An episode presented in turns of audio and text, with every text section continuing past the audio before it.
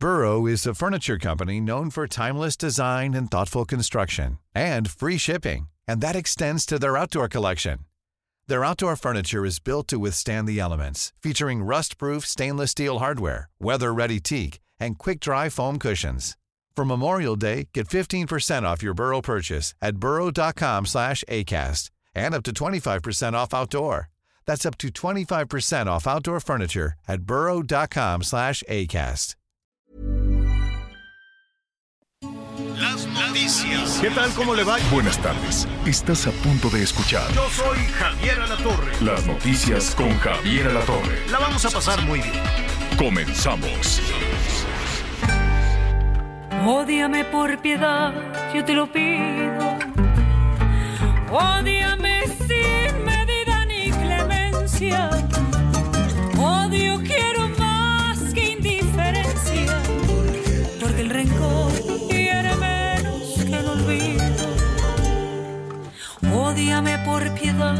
Yo te lo pido. Ódiame sin medida ni clemencia. Odio quiero más que Sí, indiferencia. es muy bonita esta canción y además la, la interpreta increíble la Kika, Kika Edgar. Qué bueno, está con su disco que se llama Boleros. Pues sí. ¿Quién más le pone? Pues todos le ponen eso. Va a sacar mi disco. ¿Cómo se llama? Boleros. Este, Luis Miguel, todos. Pero muy bien. Tiene una voz increíble y el disco seguramente estará muy bonito. Ódiame. em, pues no sé, esta canción ha de ser. Pues de. ¿qué, qué tendrá? ¿100 años más o menos? No, no, no, no sé, pero la han cantado muchísimos, muchísimos en, en, en, eh, en el país. Muy bien, así lo estamos saludando con los boleros de la Kika Edgar. Al ratito vamos a escuchar un poquito más porque tenemos muchísima información. Eh, mucho cuidado con las altas temperaturas. Hoy vamos a tener una tarde, arrancaremos con una tarde calurosa. Vamos a estar por ahí de los 30 grados en eh, la zona metropolitana del Valle de México. Entonces, pues ya se imaginará usted qué escándalo. Este, la sensación térmica un poquito, un poquito más elevada. Nada más cuidarse de la intensa radiación en la Ciudad de México. El problema no es tanto el calor, las altas temperaturas, sino la muy, muy, muy intensa radiación eh, solar. Hay que estar este, muy bien, muy bien hidratados y en una buena parte del territorio nacional las temperaturas entre 40 y 45. Em, sí, se nos está adelantando un poquito, tal vez un poquito, porque em, ¿qué estamos? Marzo, marzo, entonces, eh, pues no, todavía le quedan dos semanas al invierno. Marzo, por ahí de abril son unos calorones tremendos, pero todavía hay que, así es la naturaleza, hay sequía, ya empezó el tandeo, hay que cuidar el agua también. Saludos a nuestros amigos en Guanajuato, yo en León, Guanajuato, la seca, la presa está seca. Entonces se arrancaron con el tandeo lunes, miércoles y viernes a una zona de la ciudad, martes, jueves y sábados a otra zona de la ciudad. Y en algunas zonas de Nuevo León, saludos a Nuevo León, también hay un racionamiento de agua por las noches. Cierran el chorrito de agua por las noches porque pues está, están eh, batallando ya desde ahorita con el agua. Me da muchísimo gusto saludar a mis compañeros Anita Lomelí, Miguel Aquino. Anita, ¿cómo estás? Hola Javier, qué gusto saludarte, Miguel Aquino, muy buen día. Pues bien, eh, fíjate que eh, platicando con muchas amigas, compañeras, colegas, con algunos colectivos, este, sobre lo que mañana va a suceder en la marcha del Día Internacional de las Mujeres, este, y pues bueno, es importante que quien quiera participar, pues tome en cuenta un contingente, que se ponga de acuerdo, que vayan varias juntas, este, no es recomendable, aunque las hemos visto, eh, que vayan las niñas, ¿no? Eh, es un camino largo, a las 2 de la tarde va a haber un calorón tremendo, y como pues muchos comercios están ya, pues empiezan a estar protegidos, no es de que te metes al baño en este lugar, este, se complican las cosas. Entonces, son marchas pesadas este, tengan mucho cuidado y sí consideren eh, en no llevar a sus niñas y no ir solas. Organícense en grupos de 10, siempre van a encontrar a alguien con quien hacer mancuerna ya ahí, pero no vayan solas. Es mucho más seguro este, en, en muchos sentidos. Y si se sienten mal, pues a la derecha, a la derecha, a la derecha, y salen a Chapultepec y pueden eh, irse. También cuidado con los camarógrafos. Fíjate que no estoy de acuerdo, Javier, pero pues los camarógrafos este, corren riesgo. Eh, Tendrían que nosotros eh, en, en Azteca tenemos eh, camarógrafas, es muy probable que, que, que así se haga la, la cobertura para evitar pues eh, cualquier eh, pues cualquier situación, ¿no? Que se puede interpretar sí, como que no se puede interpretar ser. como un desafío. Yo sé, pero es un día complejo, es un día importante. Retiro la palabra complejo para que no se malinterprete. Es un día importante, es un día en el que hay que escuchar a las mujeres con, con todo lo que quieran decir, con absolutamente todo.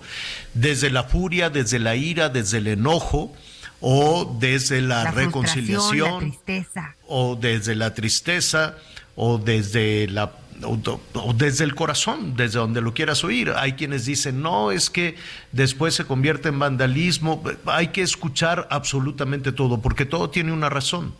No debemos los ciudadanos hacer lo que, lo que el gobierno, ¿no? Encerrarnos atrás de un muro y pretender que no existen. Eso a mí la, verdad es que lo que significa eh, estas vallas y estos muros, porque son, es un muro enorme alrededor de Palacio Nacional y después del muro hay varias este, vallas, ¿no? Hay varias rejas.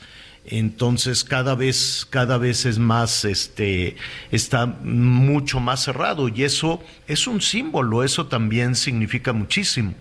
Yo me acuerdo que en el 2018 fue aquel anuncio en el que nunca más las calles del Zócalo y el Palacio estaría cerrado a la ciudadanía, así se dijo. Pero justo a partir de la primera marcha, la primera marcha del 2019 es que se cerró todo. Yo recuerdo que en Palacio Nacional decían, no, no les tenemos miedo, es que qué van a decir en el extranjero si, si llegan y que la investidura y que para no, que no lesionen la investidura y para que no lesionen a ninguna persona y cosas por el estilo, pues nos vamos a encerrar. Entiendo, ¿no? La protección, entonces no vivas en un palacio si no quieres que se dañe ese palacio.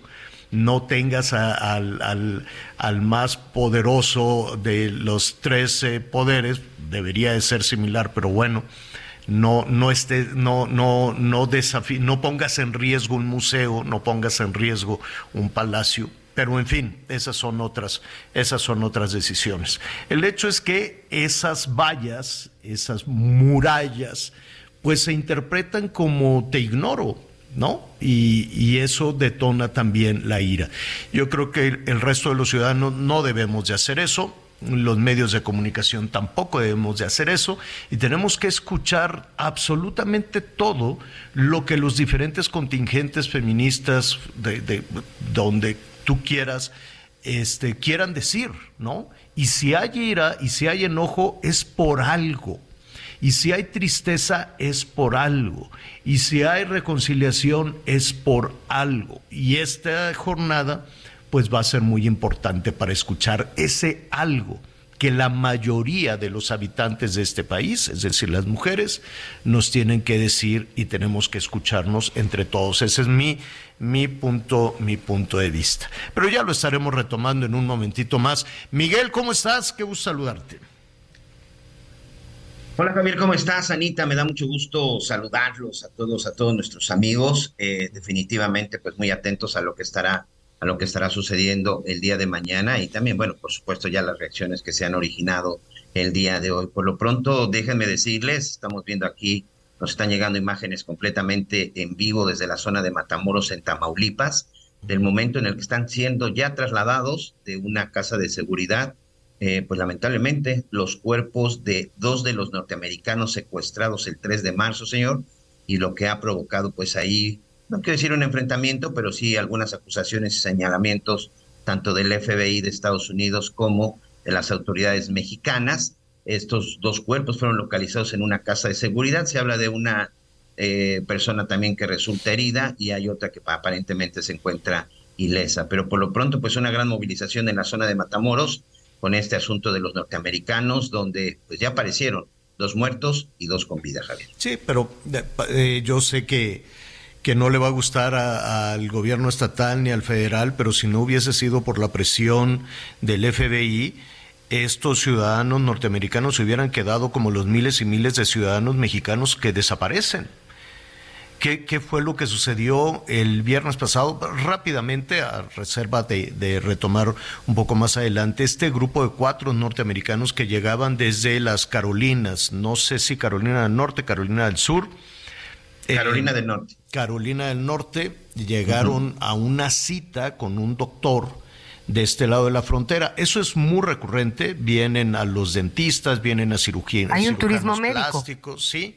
Vienen a comprar medicinas porque al otro lado de la frontera, pues es muy caro y vienen a hacerse tratamientos. No sé, no, no sé si todas las clínicas de, liposucciones y cirugías plásticas pues tengan, tengan la certificación adecuada y en Matamoros, la verdad. Yo espero que sí, no lo sabemos, pero de que es más barato, es infinitamente más barato. Entonces, esta, esta, la tabia se llama, si no me equivoco, la tabia o la tiva, la tabia, Em, dijo, mamá, me voy a hacer una liposucción. Y la mamá le dijo, pero ¿cómo crees que vas a ir a México a hacerte una liposucción? Es muy peligroso, no sé qué. No, que ya, que el doctor, que ya tenemos la cita, ya ahí se vienen manejando. Cruzan la frontera, viene con otros tres amigos que seguramente la acompañaban o dijeron, pues yo voy a ir a comprar esto, yo también. Eh, en fin, vaya usted a saber.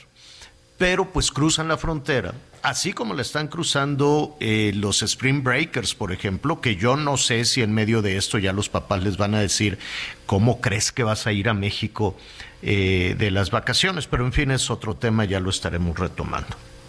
La cosa es que cruzan el viernes en la mañana la frontera y, eh, apenas qué horas serían, Miguel, alrededor de las diez y media, once de la mañana Llegan. Sí, aproximadamente es la hora, sí. Como dicen los. En el video, sí, son 10.30, 10.40 de la mañana. 10.40 de la mañana iban a la cita ahí al, al de este. Cuando llegaron, al parecer, un grupo que le dicen los escorpiones del cártel del Golfo y los, eh, este, pues los persiguieron, los eh, balacearon yo no sé si la gente de Matamoros, con todo respeto, está pues ya muy acostumbrada a estas cosas, pero yo veía que los coches circulaban despacito y todos iban como grabando y viendo, ah, mira, están levantando a unos, pero ya sin mayor sorpresa. Me, me, me, la, la verdad me sorprendió también mucho ver esa este, pasividad de los ciudadanos que se detenían, tomaban unas fotos y se seguían, ¿no?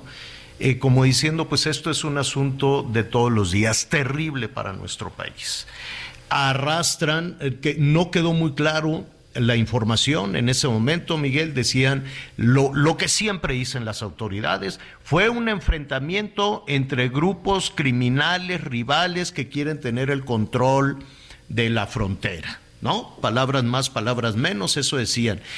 Y desafortunadamente, cuando las autoridades dicen eso, adiós, se acabó la investigación.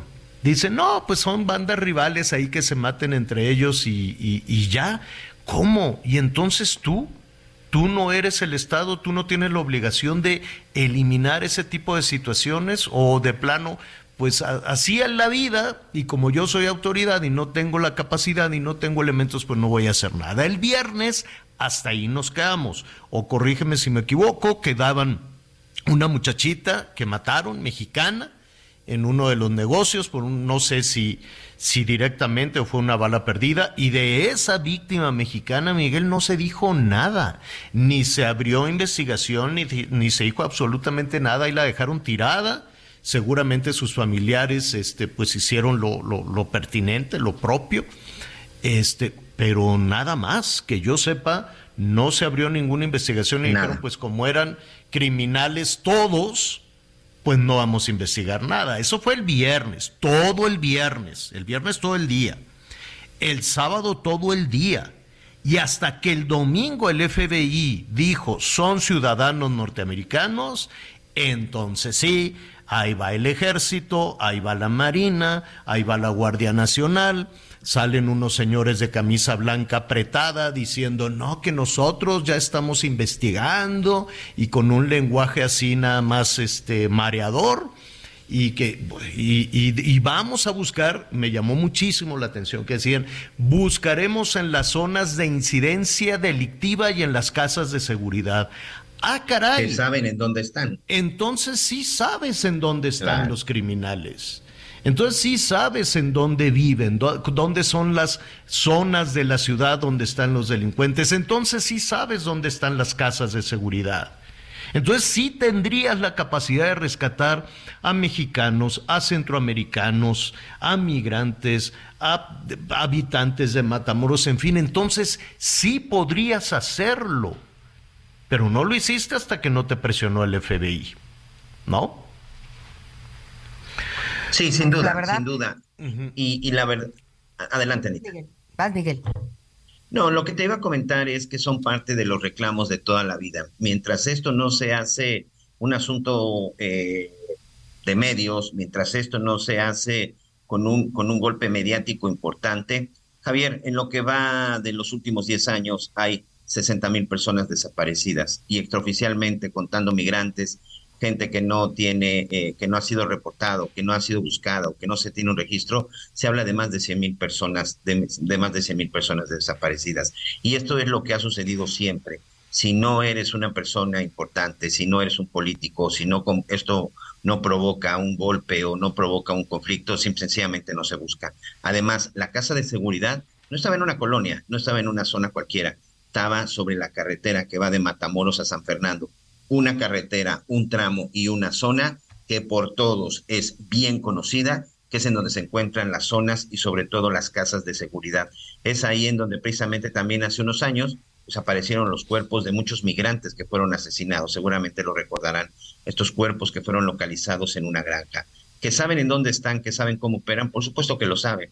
Y aquí, bueno, pues hay que ver, ayer lo decíamos, esperemos que los norteamericanos aparezcan con vida y lo más pronto posible, porque si no, el tono seguramente iba a subir. Hoy que se está dando esto y que aparecen muertos, hay que esperar. Estoy aquí pendiente porque todavía no ha habido una reacción por parte de los Estados Unidos. Oye, Javier. Sí, adelante. Y en relación a, a todo lo que dicen, y perdónenme que, que regrese al tema, hablando de las mujeres, ¿puedes creer que, bueno, denuncien, denuncien, levanten la voz, vas, denuncias y resulta que entre que se organizan en el Ministerio Público, en la Fiscalía o en, a quien le toque, pues matan a la muchacha.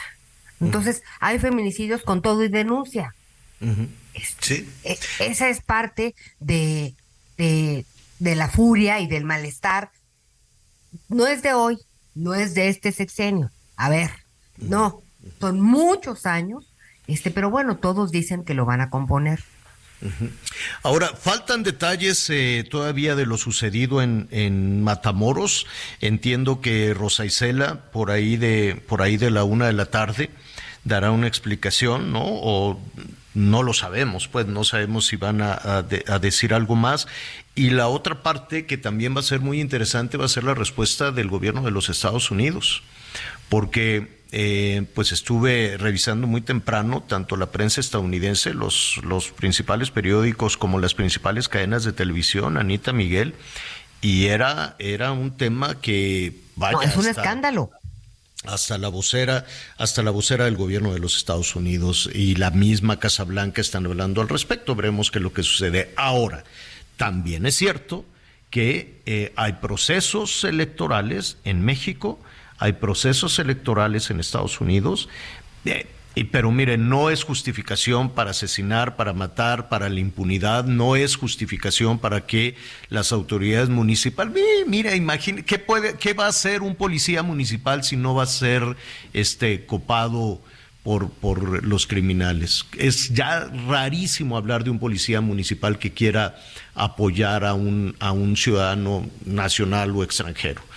Pero bueno, las autoridades estatales y federales no es pretexto para la impunidad, no es pretexto, pretexto para, para, que no, para que no actúe, porque pues han demostrado que cuando quieren, pues en un día solucionaron esta situación, en un día. Ahora, Cuando digo que no es pretexto, también es cierto que el asunto será todos los días complicado en México y Estados Unidos porque México, si en la, en la campaña de Trump se acuerdan, eh, el tema de los migrantes y el muro con México y generar el odio eh, hacia, hacia los migrantes y generar el, odio hacia México, le funcionó a Donald Trump, ¿no? Le funcionó, tuvo un número de, de mm, seguidores importantes. Yo no sé si ahora eh, republicanos o tal vez demócratas quieran seguir con esa misma ruta anti-mexicana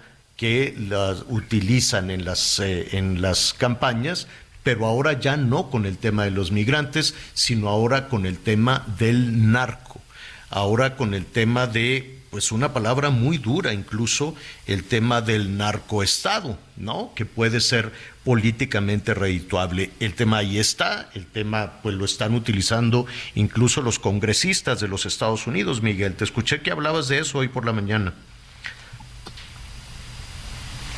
No está Miguel. ¿Miguel? Bueno, a ver, eh, de hecho, hoy el, eh, el presidente, sí, de hecho, te, decía que te había escuchado hablar de eso y de hecho hoy el presidente también eh, se quejó no solo de, de este congresista Crenshaw, Crenshaw, Dan Crenshaw, que es el que pues más eh, es el, el, que puso esta iniciativa para que el ejército de los Estados Unidos avance contra el narco mexicano.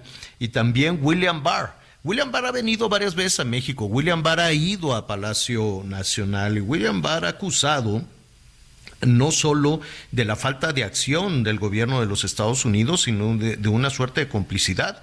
Y hoy mismo el presidente lo dijo, William Barr, el ex fiscal, era el fiscal con, con Trump, este, dice que, a ver, lo dijo textual al ratito, aunque el abogado Barr diga que yo apoyo a los narcotraficantes, por respeto a la soberanía eh, no debería decirlo. El presidente Biden me ofreció que van a ser más respetuosos. Em, pues una cosa es el respeto a la soberanía y otra cosa son las acusaciones terribles, pues muy serias en ese sentido, ¿no? sí, acusaciones que en determinado momento, Javier, van a ir cobrando, van a ir cobrando factura. Lo platicábamos en la mañana y lo que tú bien decías, en medio de todas las acusaciones y en medio de todo lo que ha estado sucediendo, primero con la DEA, posteriormente William Barr, por supuesto lo del FBI, sucede esto de los norteamericanos, pero al final, en la mañana que estaba viendo la conferencia de prensa con el presidente Andrés Manuel López Obrador, cuando se da a conocer de que habían aparecido, y sobre todo cuando eh, enlaza vía telefónica al gobernador Américo Villarreal y todo, eh, mm, no sé si fue, si fue eh, una interpretación equivocada de parte mía, pero no les preocupa. Yo no vi a un presidente preocupado porque no acababan de hablar del tema cuando dice a la una de la tarde habrá conferencia con Rosa Isela eh, desde la secretaría. Ah, por cierto, les recuerdo que voy a estar en el búnker y otra vez nos recetó con el caso de Genaro, de Genaro García Luna. Entonces, de repente ves estas cuestiones de seguridad y estas cuestiones entre México y Estados Unidos, y es en donde verdaderamente creo que son muy pocos los que se ocupan y son mucho menos los que se preocupan en esta situación, señor. Sí, bueno, estaremos revisando, ya veremos qué dice el gobierno de los Estados Unidos, qué dice la Casa Blanca, qué dice el FBI, si se tienen más detalles de cómo fue que las autoridades mexicanas dieron con esa casa eh, de seguridad y la respuesta que pueda haber, porque de los cuatro, dos fueron ejecutados, uno está mal herido y eh, no sé quién sobrevivió, la, la mujer, ¿no? La que se iba a someter a una liposucción, ¿así es? Al parecer sí, al parecer sí, este, ella es la, la, única sobreviviente, mm. es una mujer y hay dos hombres que habrían sido ejecutados. Los hombres parece que fueron los ejecutados. Bueno, pues ya lo estaremos eh, revisando en un momentito más a ver cómo evoluciona toda esta situación. Vamos a hablar del maíz, porque no se crea, ¿eh? no quitan en Estados Unidos el dedo del renglón de, de llamar a consultas por el tema del maíz amarillo. ¿Por qué es tan complicado todo esto? Bueno, porque hay miles de millones de dólares en juego. El gobierno mexicano dice, no, no te voy a dejar que me vendas maíz amarillo porque es muy malo para la salud. Pero Estados Unidos dice, bueno, a ver, preséntame un estudio serio que compruebe eso. Vamos a hablar del tema, hacemos una pausa y volvemos.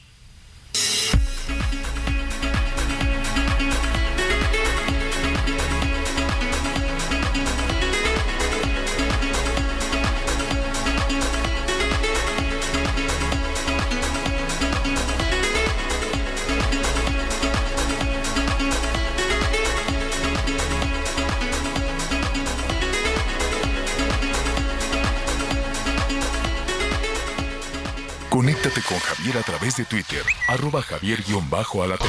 Sigue con nosotros. Volvemos con más noticias. Antes que los demás. Todavía hay más información. Continuamos. Las noticias en resumen. Luis Carlos N., uno de los administradores y copropietarios de un hospital privado en el que se reportaron tres fallecimientos por meningitis en Durango, fue detenido. De acuerdo con la Fiscalía del Estado, este hombre se encuentra en calidad de indiciado por el delito de homicidio. La Universidad Anáhuac informó que reformará sus estatutos referentes a la prescripción de faltas académicas severas tanto en trabajos de licenciatura como de posgrado, después de darse a conocer el plagio de tesis del doctorado de la ministra Yasmín Esquivel. Indicó que realizará un análisis riguroso de lo sucedido y que llevará a cabo las acciones que subsanen las deficiencias en sus procesos de titulación. Hoy el dólar se compra en 17 pesos con 55 centavos y se vende en 18 con 55 se quedó muy cortita la náhuac, Anita Miguel. ¿no? Oye, y como con un delay de un mes, ¿no? Sí, sí. Sí, digo, nada más. Pero no, pero repitieron lo mismo. O sea, en aquel momento que incluso los académicos, los estudiantes de la Universidad de Anáhuac decían, oiga, y con todo respeto al padre Cipriano, que lo queremos mucho, le mandamos un abrazo. Yo entiendo que no es un tema personal, no es un tema del padre Cipriano, que es el rector de la universidad. Pero este, en aquel entonces dijeron, no, no, no, no podemos hacer nada, ¿eh? adiós, que te vaya bien. Y dijeron, oye, espérate, ¿y dónde queda el prestigio de todo esto? Entonces dije, y en el comunicado de hoy entiendo que se quedaron en la misma. No, pues es que ya no le podemos decir nada, hizo trampa, pero pues bueno, no dijeron que hizo trampa, ¿no? Pues ya no podemos investigarle, pero en adelante sí vamos a investigar, ¿no? Pues Qué buena respuesta. La verdad es que independientemente de los amparos, de lo que diga la universidad... No va a pasar nada, señora La Torre. Exactamente. Y de lo que se diga en España, que también ya rechazaron que qué doctorado, ni qué nada, ni qué la fregada, este, va a estar ahí. ¿Por cuánto tiempo? No sabemos. No sabemos si cuando cambie el gobierno pues todavía la quieran. La necesita el Poder Ejecutivo, ¿no? O sea, no es tan sencillo deshacerse de una ministra, ¿no? Que está pues no, pero no es deshacerse, ¿no, Javier? Es como decir, a ver, pues ya lo han hecho, ya se deshicieron de, de algunos. Tenemos un problema, ¿no? Ya la Suprema Corte de Justicia, la autoridad máxima, está en tela de juicio por estas circunstancias. Entonces, no es deshacernos. A ver, Oye, no podemos seguir como si no pasa nada. Eso es lo más increíble. Yo no sé si, es culpable o no es culpable. lo que sí es que la duda ahí está. La duda ahí está y no se la va a borrar. A lo que me refiero es que Palacio Nacional requiere de tener controlados algunos ministros para lo que se ocupe en adelante con los. Aunque ya dijo que no le hacen caso. La semana pasada ya ven que dijo, me equivoqué con los ministros porque pues ni me hacen caso. Exacto. Oiga, hay una marcha en ese momento, antes de ir con nuestro siguiente invitado, hay una marcha a la cual hay que ponerle atención. Esta es una marcha de trabajadoras y trabajadores de lo que queda poquito de los hospitales psiquiátricos en la Ciudad de México. El Bernardino, el Fray Bernardino y el Juan N. Navarro que están en la zona de hospitales. Yo pensé que los habían cerrado, pero si no los han cerrado, los tienen castigadísimos, los tienen muy, muy, muy castigados. Entonces, pues ya salieron las trabajadoras, los trabajadores, las enfermeras, enfermeros, doctores, doctoras, especialistas, están marchando porque dicen que, que ya es una cosa inhumana, que no tienen medicinas, que no tienen insumos desde hace seis meses. Desde hace seis meses no les dan absolutamente nada para atender a todos los pacientes psiquiátricos. Y mira que con la pandemia se detonaron, aunque ese es un asunto del que no se quiere hablar y de que se quiere tener ahí guardado, se detonaron todo este tipo de trastornos este, psiquiátricos o por lo menos trastornos mentales. No hay esos medicamentos. ¿Por qué? Porque decidieron no comprarlos, elegir renunciar. Decidieron no comprar las medicinas de, todo tipo, no nada más los, los psiquiátricos. Eh, la motivación, pues mire,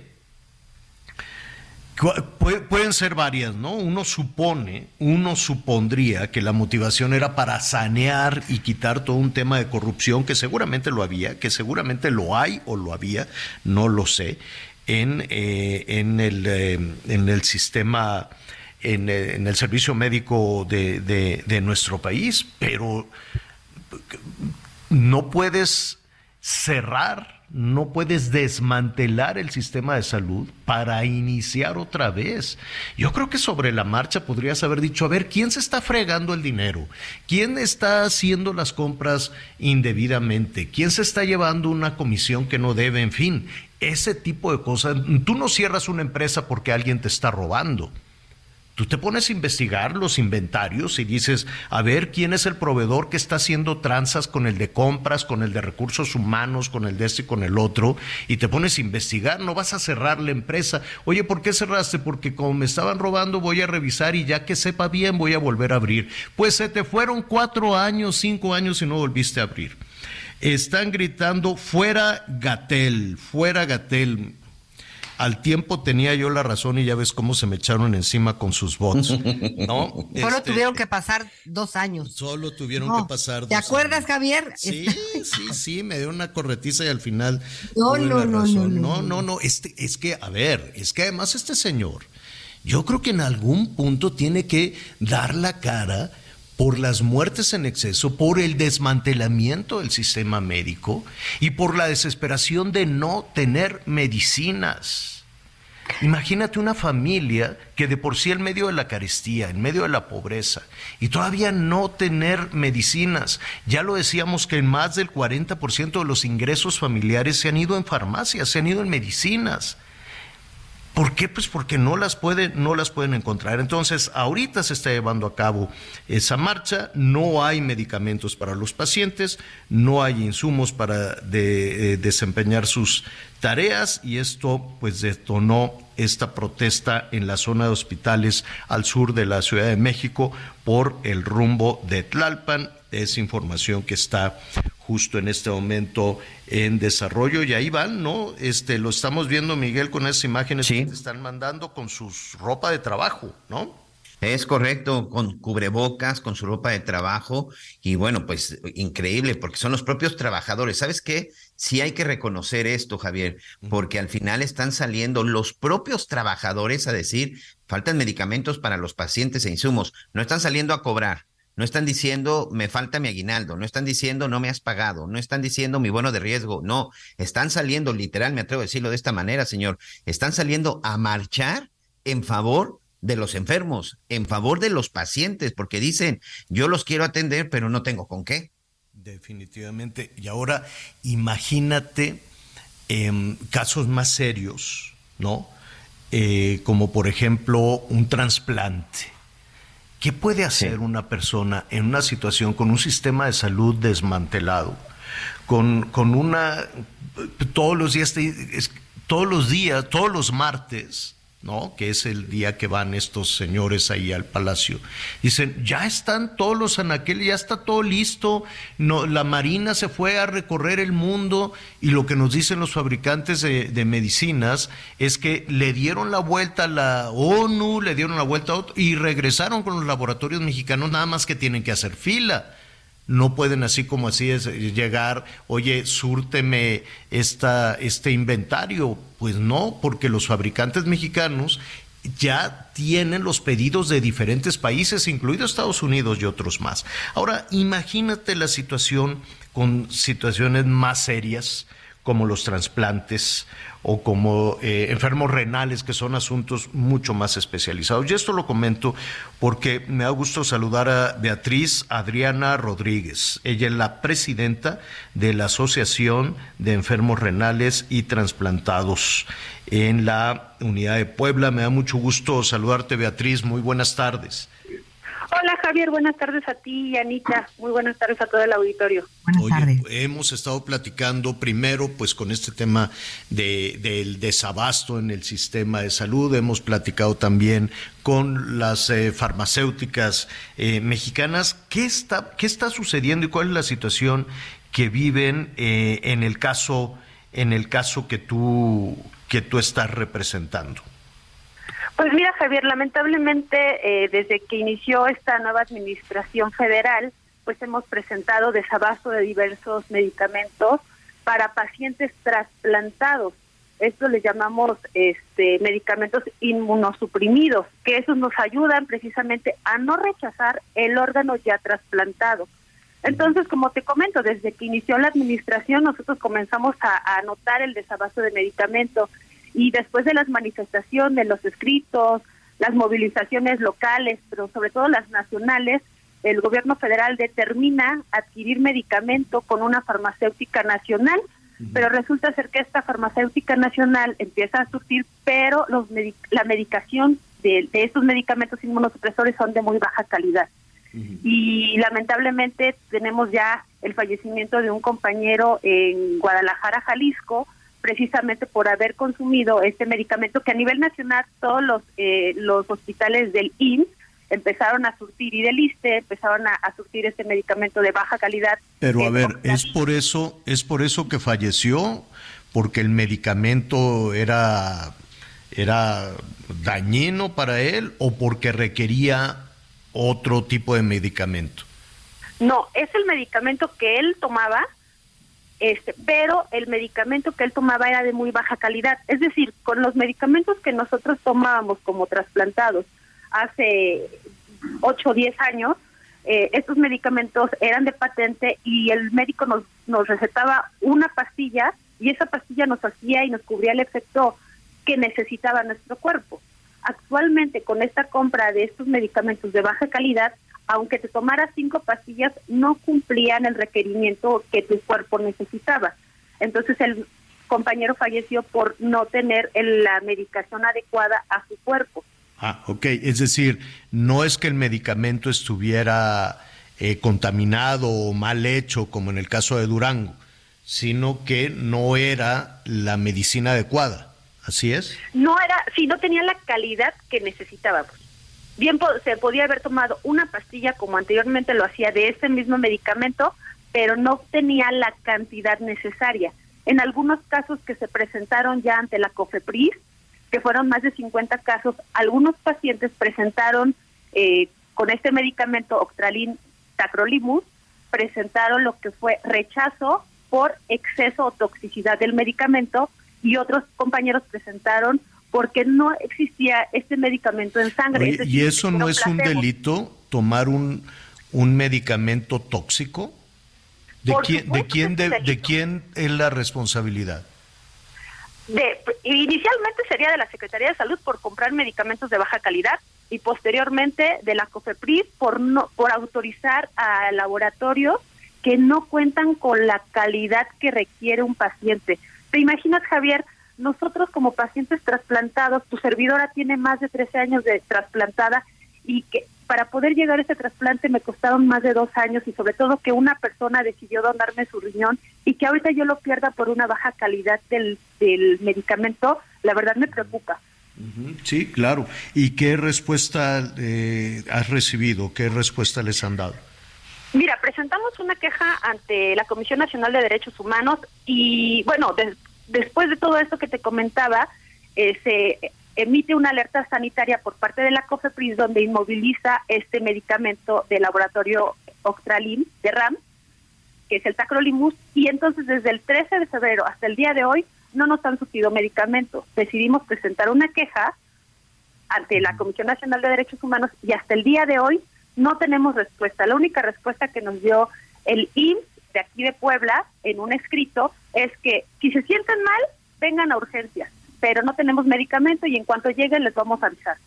O sea, nos vuelven a dejar en las mismas. No hay una respuesta real y contundente de dar. O sea, a ver, para, para entender, el medicamento em, no funcionaba, es tóxico de acuerdo a la experiencia de ustedes.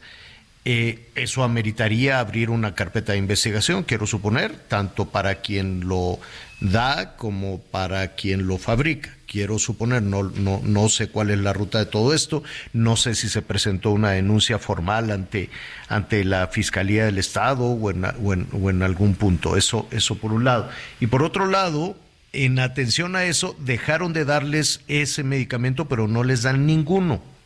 Así es, no nos dan solución. Exacto. Nos quitan ese laboratorio, pero no nos dan nada.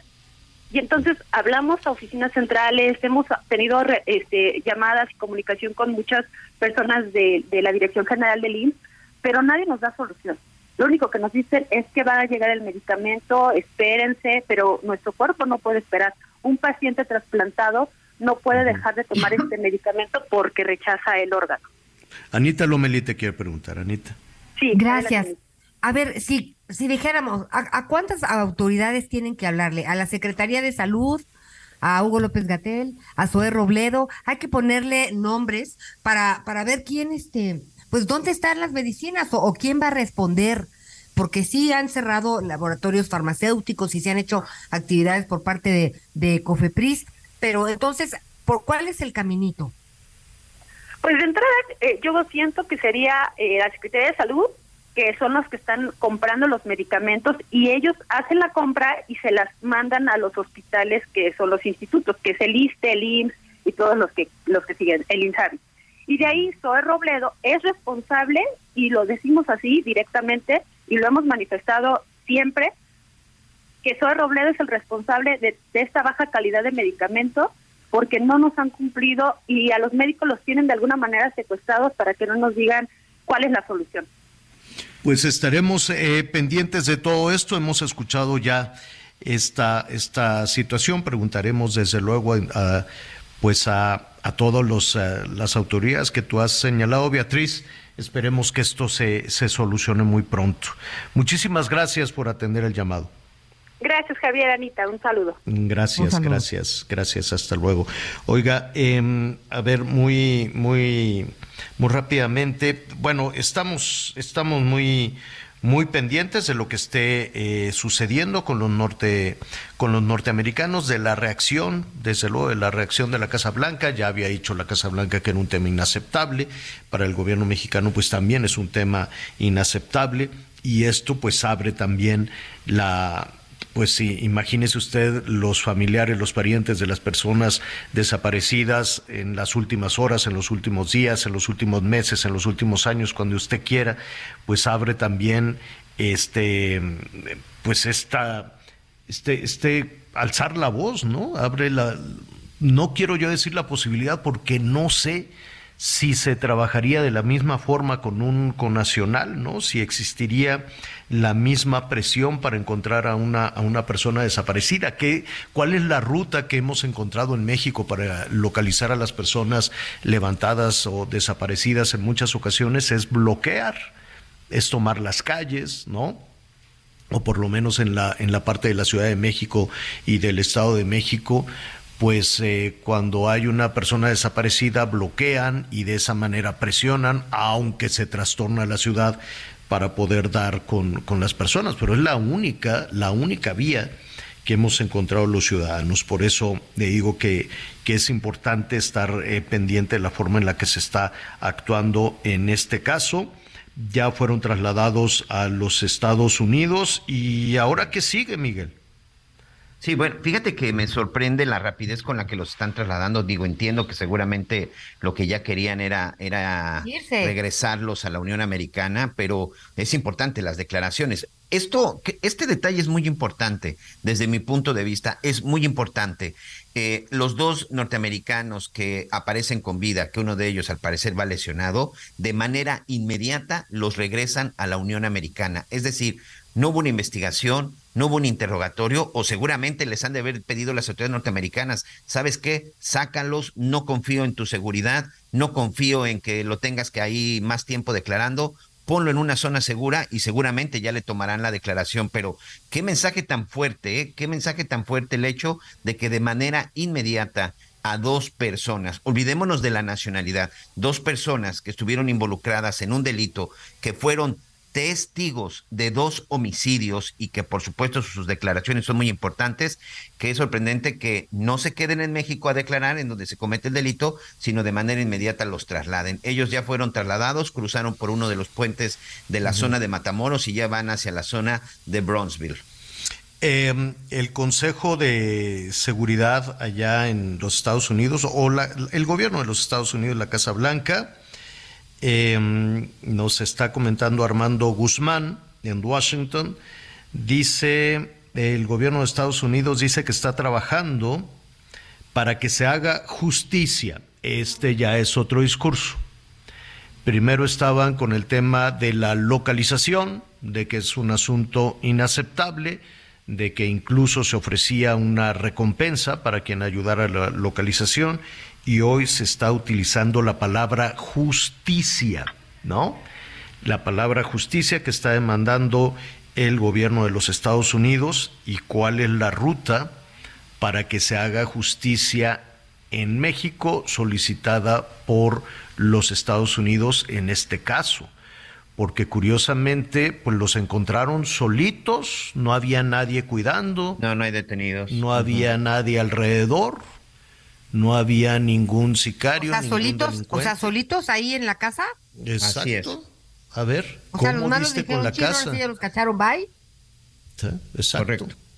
Ay, no, es que de verdad está. Y, les, voy a comentar algo. Por la mañana, bueno, hace rato, porque acá, bueno, ya son casi la una de la tarde, pero cuando se da la noticia de que eh, hicimos ahí un par de llamadas y esto se los voy a decir extraoficialmente, y, que es parte de las investigaciones del por qué también toda esta premura para que lo saquen.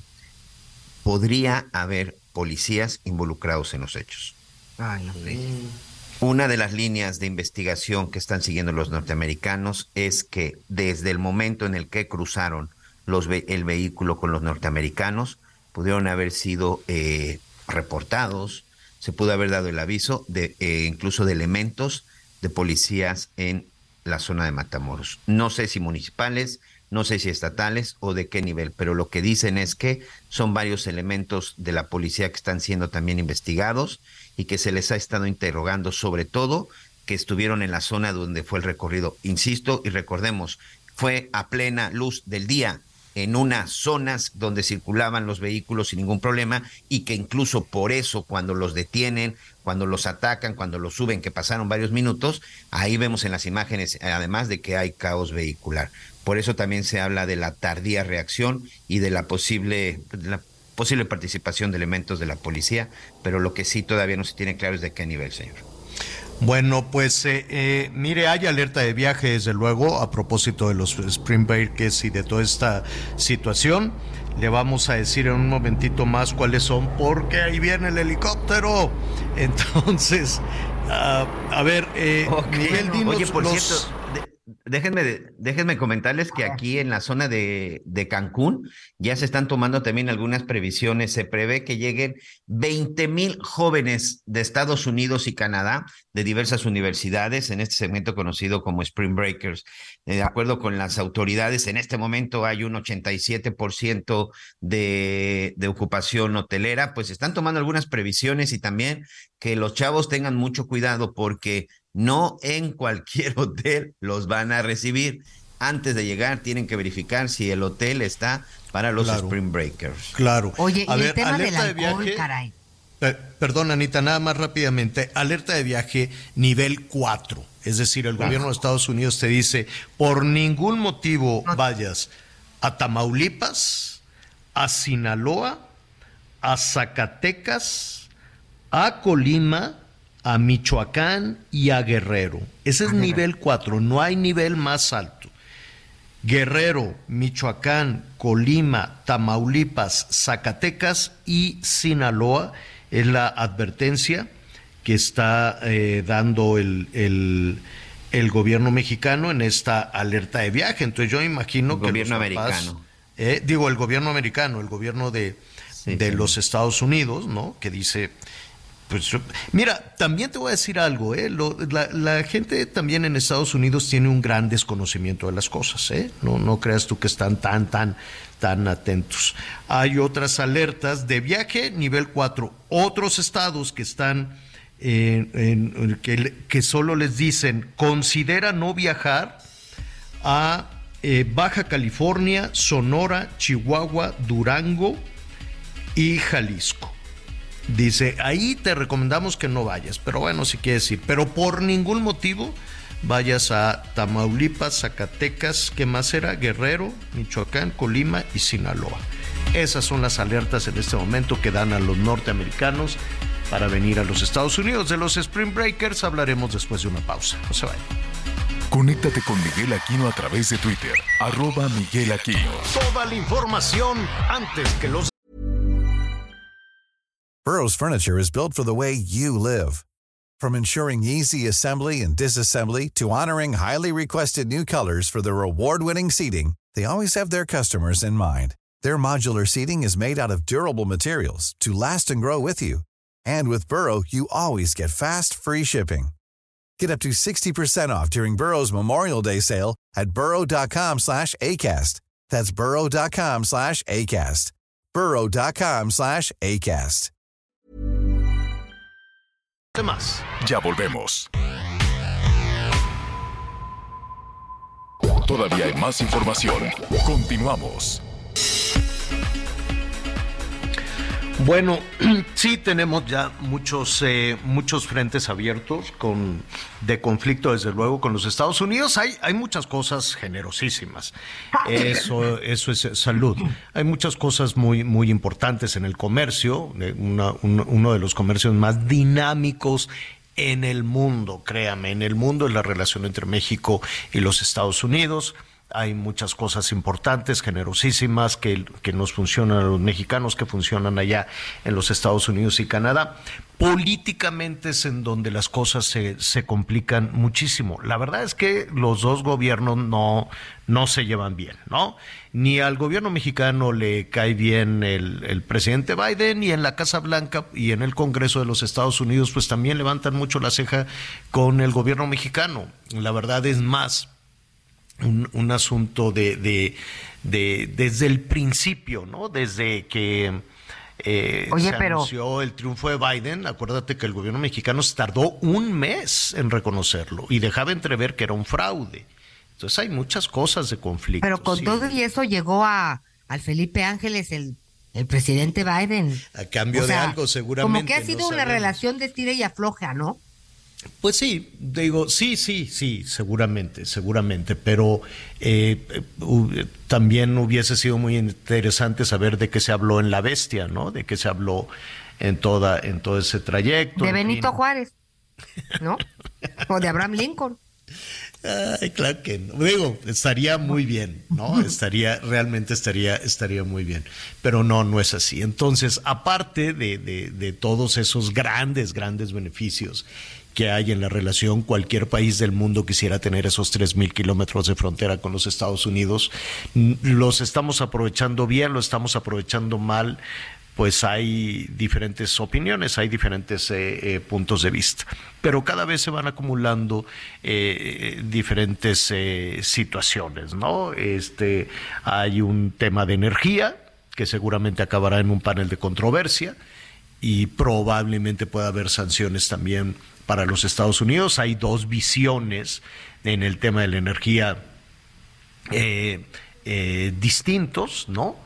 Em, hay eh, todo el conflicto por, por los migrantes, que ahí sí yo considero que si las mercancías se pueden mover con esa facilidad, relativa facilidad, porque México no era tan complicado para la entrada de mercancías, ahora es un via crucis, un verdadero via crucis en el tema. Eso, eso del libre comercio yo no lo entiendo, porque el libre no tiene nada. Qué complicado es el manejo de mercancías en México. En la actual administración se ha hecho un verdadero berenjenal entre la Marina, entre el Ejército, entre la Secretaría de Hacienda, la Secretaría de Economía, todos meten mano, encarecen los productos y, lo convierten en un tema dificilísimo. Eh, los apoyos al campo, pues yo no sé si es una cuestión ideológica o, una cuestión romántica de decir, no, pues vamos a, comer tortillas con, con, las especies nativas y como dijo Jesús Rodríguez, ¿no? Olvidémonos del maíz amarillo y, y vamos a recuperar. Son unos maicitos como de 10 centímetros que no alcanzarían para hacer tortillas, olvídese del país, ni siquiera en Tlaxcala, o sea, Vamos a, ser, vamos a ser sensatos con toda esta cosa ideológica, romántica, bonita, de sí, recuperemos. pues el mundo ya cambió. El mundo está cambiando y hay que alimentar a millones de personas, no nada más en México, en el mundo. Hay que ser mucho más prácticos y hacer un poquito un lado todas estas visiones románticas de ese México de los 50 o de los 60. Ahora imagínese de los 70, esperemos que no, que esa no sea la, la motivación, ni con la este, educación, que qué amenaza terrible, y eh, apostarle un tema ideológico, en lugar de apostarle al mundo, asomarse un poquito, ahí sí, ¿no? Así como queremos eh, tener un sistema de salud como el de Dinamarca, pues también quisiéramos tener un sistema de educación como el, eh, como el de Dinamarca, no como el de Venezuela o como el de Cuba. ¿Por qué no dicen queremos un sistema de, educación como el de Dinamarca? Así como le apuestan a la salud, también a la educación y también a la libertad empresarial. ¿Por qué en algunos lados hay que ser como Nicaragua, como el caso de la educación, ¿no? Y en otros casos hay que ser como Dinamarca. Pues está acabando el tiempo y ni una ni otra cosa, estamos allá atascados. Bueno, en medio de todos esos berenjenales y todos esos conflictos está el tema del maíz un asunto que seguramente se va a ir a un panel de controversia. Ayer en los Estados Unidos, el gobierno de los Estados Unidos, este, amables, diplomáticos, lo que usted quiere y mande, eh, están revisando dos cosas, la energía, con las pérdidas para algunas empresas de los Estados Unidos, con eh, las reformas en, las cuestiones de energía, de favorecer a la Comisión Federal de Electricidad y a Pemex, y, eh, y no lo que dicen allá en los Estados Unidos, oye, es que no se respetaron los acuerdos que allá habíamos firmado. Y en México dicen, sí, pero es que las cosas ya cambiaron. Oye, pero tenemos un tratado de libre comercio. Ah, pero ahí seguramente si le buscamos dice que, que yo tengo la razón. Y con el tema del maíz amarillo, eh, México compra mucho maíz amarillo, no para hacer las tortillas, las tortillas las hacemos de maíz blanco pero tiene otros este, usos, sobre todo para, en ocasiones para tema de ganado, tiene otros usos. Allá en Estados Unidos es para pues el consumo en la carne asada y demás, la lata de lotitos, en fin, todo esto. Aquí comemos el otro, el otro maíz. La cosa es que para producir más hacen unas mejoras al maíz, ¿no? Y se oye, este, pues se oye muy fuerte que digan transgénico ¿no? genéticamente modificado. Entonces el gobierno mexicano dijo, por ningún motivo te voy a comprar eso porque le hace daño a la gente. Y Estados Unidos dijo, bueno, pues vámonos a consultas. Pues vámonos, dice el gobierno mexicano. Es más, hoy dio un paso más adelante el gobierno mexicano.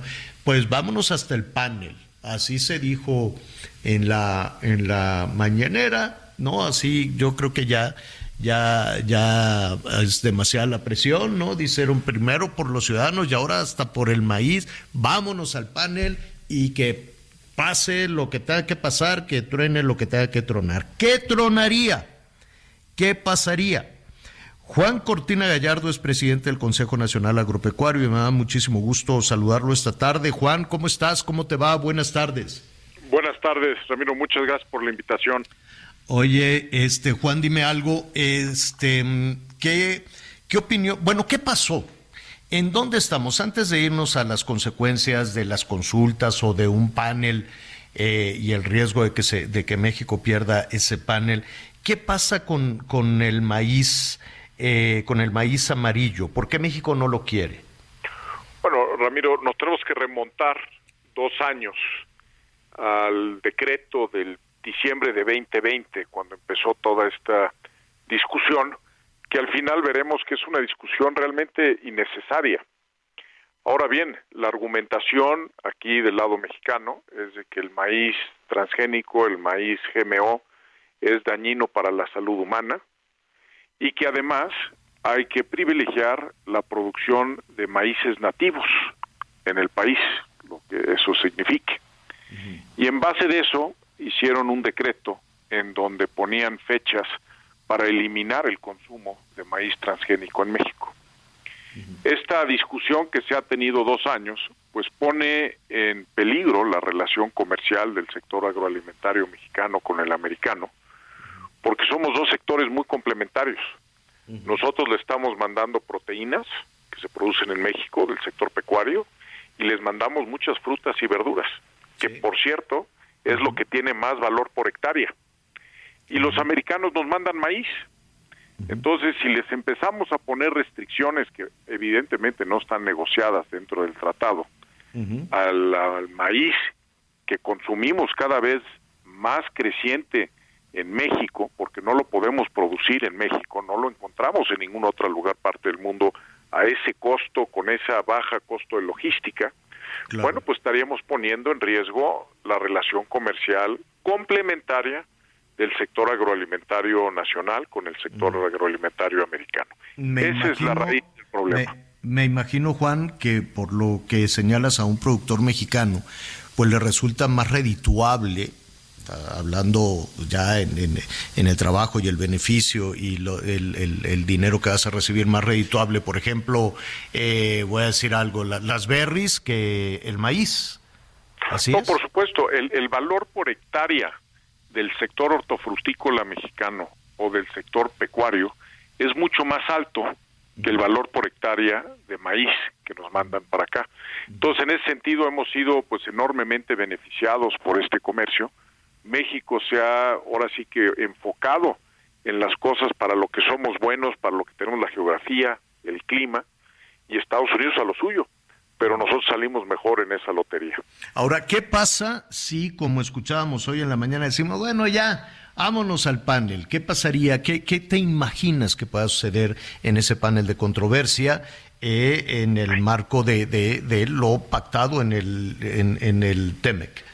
Mira, este Javier, lo que pasa es que estamos poniendo en riesgo la relación comercial complementaria entre México y Estados Unidos. Yo creo que va a haber consultas técnicas, que hay un espacio suficiente de tiempo para que se pueda revisar la evidencia científica en cuanto si es dañino o no el maíz transgénico, Estados Unidos, antes que lo aprobaran hace 25, 30 años, pasaron 10 años haciendo un análisis muy profundo si lo iban a aceptar o no lo iban a aceptar, lo cual hicieron.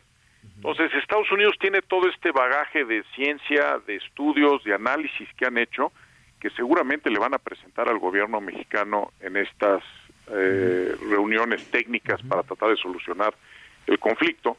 Y México pues va a tener que poner eh, su ciencia, su, su, punto de vista sobre la mesa y bueno, yo creo que al revisar las diferentes cosas pues es claro, Javier, y lo hemos visto que en los últimos 25 años pues lo hemos estado consumiendo tanto el sector pecuario como el sector eh, humano en México y no ha habido ningún daño. Ya habría, ya habría en ese sentido una consecuencia, porque eh, además, el, eh, si no me equivoco, los productores representados por el gobierno de los Estados Unidos le dicen, muy bien, preséntame la evidencia de, de, que hace daño. Es decir, es justa la preocupación también del gobierno mexicano que dice, oye, ¿por qué voy a comprar algo que haga daño? Pero no, no, no, no tengo la, la evidencia para eso. Y por otro lado, es, es curioso, es paradójico que muchas de las medicinas, tratamientos e incluso alimentos que se consumen en México a propósito de, de esta comunidad, por decirlo de alguna manera, o del mismo Tratado de Libre Comercio,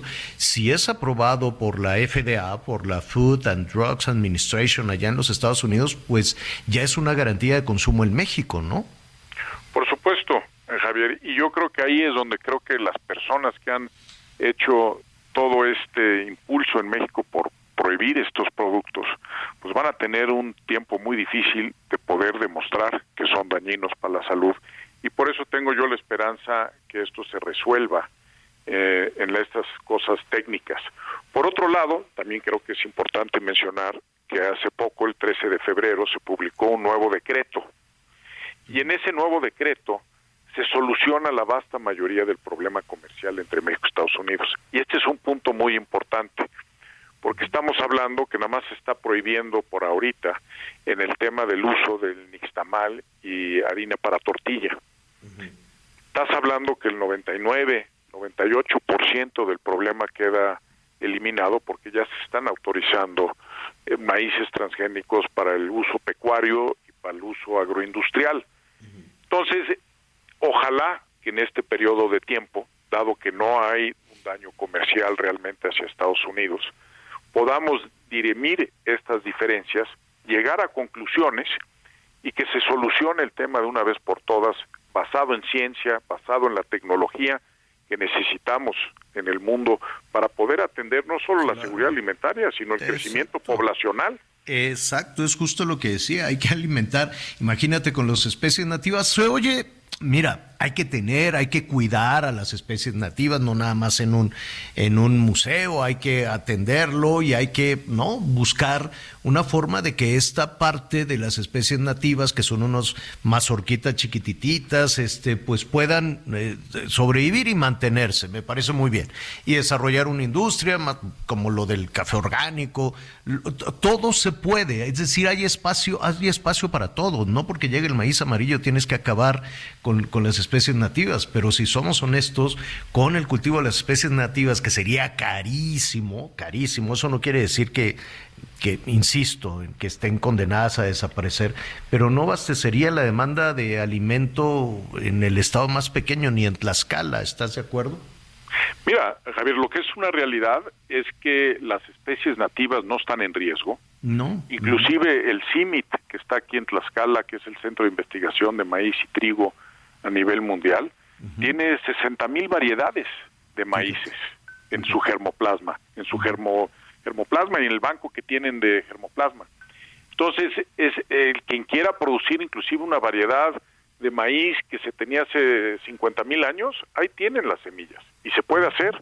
Pero lo que tú mencionas es muy claro, ¿no? Esas semillas van a tener un rendimiento de por hectárea de una tonelada. Cuando hoy en día las nuevas generaciones de semillas híbridas o de GMO, pues puedes tener 15, 16, hasta 18 toneladas por hectárea. Entonces es un tema de costo, es un tema también de ingreso del productor, porque como comprenderás, un productor que está produciendo una tonelada por hectárea, pues no le va a alcanzar para ni siquiera darle de comer a su familia. No, definitivamente. Entonces, sí, sí, perdón. No, no, adelante. Eh, entiendo, entiendo la, la, preocupación de, de, ustedes. No hay fechas todavía. Eh, ayer el gobierno de Estados Unidos solicitó solo entrar a consultas, que es un proceso, corrígeme si me equivoco, es un proceso para escucharse, ¿no? Para escuchar a ambas partes y después llegar al, al temido panel, ¿no? Donde pues se puede, puede haber incluso sanciones arancelarias o como tú muy bien señalas, señalar una, una relación que ha sido muy fructífera en, en, ambas partes de la frontera, pero pues está lo político que por ahí se, que por ahí se cuela. Este, si no tienes inconveniente, veremos qué, qué sucede con esas consultas. ¿A ustedes les piden, eh, participan, les piden algún consejo cuando se llega a este extremo? Bueno, supuesto hemos estado apoyando a la Secretaría de Economía en el entendimiento de la parte agrícola y las realidades de lo que hemos estado platicando. Y obviamente siempre vamos a estar abiertos a estar apoyando a nuestro gobierno a encontrar ojalá una solución técnica, una solución basada en ciencia que elimine esta discusión realmente innecesaria en donde la salud de los mexicanos no está comprometida, en donde si los maíces nativos se quieren producir y, se requiere para cierto segmento de mercado, pues ese segmento de mercado lo va a tener que pagar la tortilla igual y a 300 pesos el kilo, ¿no? Claro, pero se puede hacer. Claro, pero nos tenemos que enfocar en la seguridad alimentaria de los mexicanos, de nuestro sector pecuario que ha venido creciendo de una manera muy dinámica. Estamos trayendo una materia prima para producir un con valor agregado proteína que alimenta a mexicanos y se exporta de manera muy importante. Pues ese es un tema que nos gustaría conocer. Eh, invítanos, Juan, a conocer el trabajo que están haciendo para presentarlo incluso en la, en la televisión y algo que nos preocupa y que eh, nos gustaría mantenernos en, contacto con el Consejo Nacional Agropecuario. No se ve bonito este año en, tema, en el tema del agua, no se ve bonito en el tema de la sequía. Entonces, este, nos gustaría estar en, en, contacto con ustedes, ¿no? Para ver qué, qué haremos. Por supuesto, Javier. Y esto que mencionas es importantísimo. En el sector agroalimentario mexicano tenemos muchos retos hacia adelante. Está el tema del cambio climático. México es un país cada vez más seco. Estamos viviendo otra vez un año sumamente seco este y se espera que para el verano pudiéramos tener otra vez problemas severos en muchas partes del país. Vivimos la pandemia y esa es una realidad que nadie nos imaginábamos que se pudiera hacer y que se pudiera cristalizar una problemática así en el mundo. Y ve lo que está pasando con la geopolítica. Estamos pasando de un mundo muy globalizado a probablemente a una desglobalización, en donde problemas como los de Rusia y Ucrania, con lo, ah, que pasó con, los, granos y los granos, y los fertilizantes, pues nos vinieron a subir a todo el sector primario con una inflación muy marcada el año pasado, los costos. Entonces, tenemos que buscar la seguridad alimentaria en el país, y yo te diría más que en el país, también en la región de Norteamérica, somos privilegiados en, tener no nada más el vecindario, como mencionabas, sino la, la, cantidad de productos que se pueden producir aquí en esta región y que tenemos este, fronteras contiguas, ¿no? Sí, sí, hay que meterle velocidad a eso. Es, es mira, ¿qué, qué, qué te puedo decir, Juan? En ocasiones la Ciudad de México está tan lejos del campo que no se pierde demasiado tiempo en, en, todas las discusiones este, políticas y electorales cuando hay urgencia por tantos tantos temas. Te agradezco mucho, Juan. Estaremos ahí pendientes y este nos vamos a acercar ahí con, con ustedes al Consejo Nacional Agropecuario para conocer más de estas historias. Gracias. Gracias, Javier. Gracias por la invitación. Al contrario. Sí, son muchos, son muchos los temas. La verdad es que ahorita pues están más preocupados un, un productor con, con, el tema de, de, agua, ¿no? Que todavía estamos en invierno y ya empezamos con el asunto de, de agua, que con los temas de quién va a ganar, ¿no? La gente quiere resolver, la gente quiere que, que, no esté el crimen organizado chantajeando, que no esté el crimen organizado controlando los, este, los fertilizantes, ni controlando las materias primas, ni llevándose la producción de limón de Colima o de aguacate o de limón mismo de Michoacán. Es decir, hay problemas muy, muy, muy serios, pero hay, ¿qué le diré? Hay demasiado concreto, roto, lleno de baches, ¿no?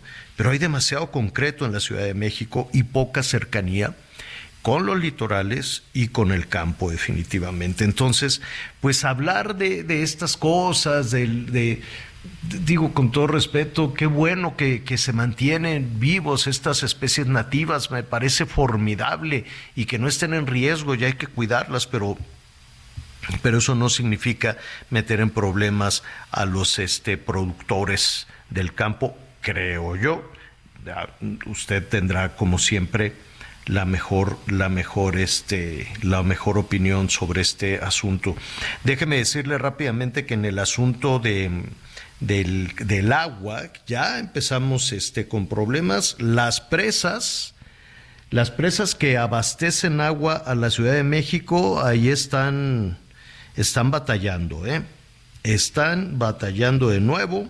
Y mire, todavía estamos en invierno la situación de las presas. Están en, eh, ahorita le digo, están, desde luego la de Valle de Bravo y esto están allá. Eh, algunas vienen del Estado de México, parte de agua viene también desde, desde Michoacán, pero la sequía a ver, déjeme decirle, el gobierno de la Ciudad de México, la Conagua y el sistema de aguas del Estado de México y de la Ciudad de México están advirtiendo en este momento que habrá una severa sequía.